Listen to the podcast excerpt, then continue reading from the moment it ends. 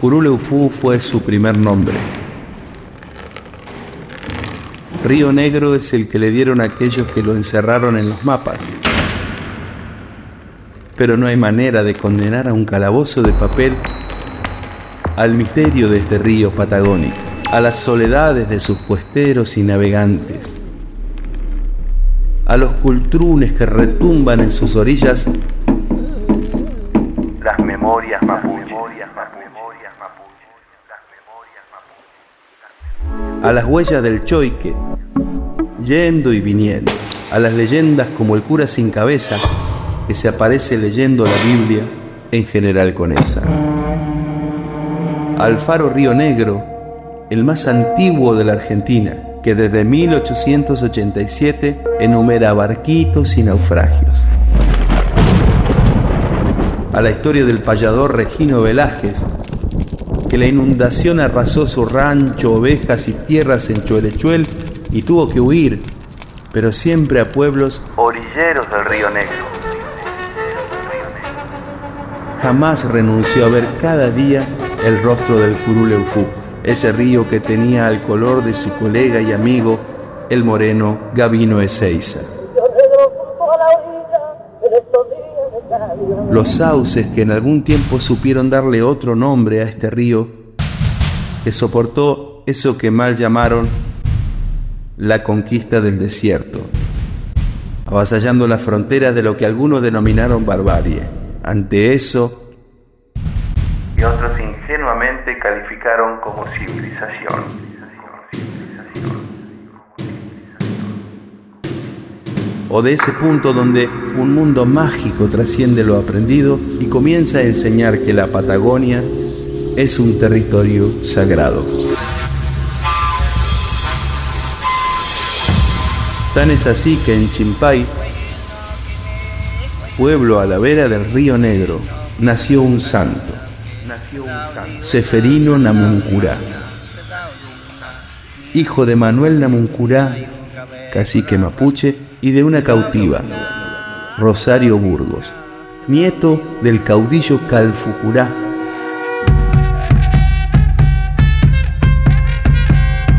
Narra la leyenda que de niño Seferino estuvo a punto de ahogarse en este río. Sin embargo, no solo se salvaría, sino que aprovecharía la vida de una manera tal que al morir a los 18 años ya había conocido al Papa Pío X a Gardel, quien fuera su compañero en el colegio en su breve estancia en Buenos Aires. Había realizado un milagro y llevado su identidad y cultura por el mundo.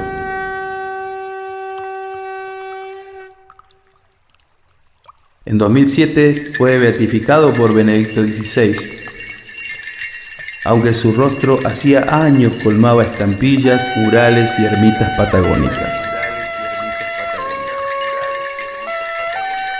Elías Chucay rezaba, Paisano Santo, gente de Seferino, que ayudas a todos, por mi hijo te suplico.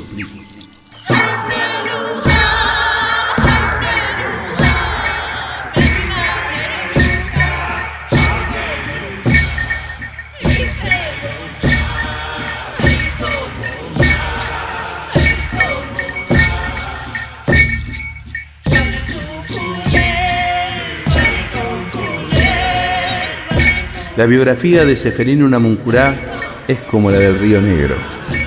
Hijo de indios, su vida se vio modificada por la campaña de Roca y la llegada de la misión salesiana. Aunque también en este río, según la superstición popular, habita el gualicho, el diablo para los tehuelches, que les hace perder los caballos y todo tipo de malas jugadas. Por eso le hacen ofrendas más por miedo que por devoción.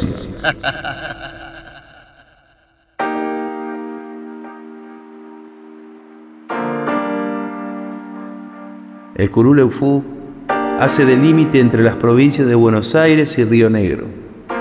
Une las ciudades de Viedma con Carmen de Patagones, cuyos habitantes reciben la denominación de maragatos, por los primeros inmigrantes llegados de una pequeña región española de León, conocida como la Maragatería. Transmite LRA1 Radio Nacional Buenos Aires, República Argentina, con motivo de hacer entrega para... Por un tiempo, el Río Negro se volvió rival del Río de la Plata, ya que le disputó el lugar como río de la capital. El área elegida para la radicación de la nueva capital está asentada sobre las márgenes Cuando el presidente Raúl Alfonsín propuso que Viedma asumiera la capitalía del país. Las emisoras participantes continúan ahora con la difusión de sus respectivos programas. El Curuleufú nace del canto de los ríos Limay y Neuquén y tiene la responsabilidad de llevar toda esa música originaria al mar.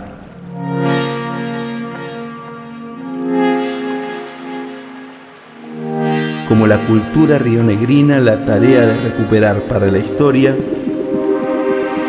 el color de sus invisibles.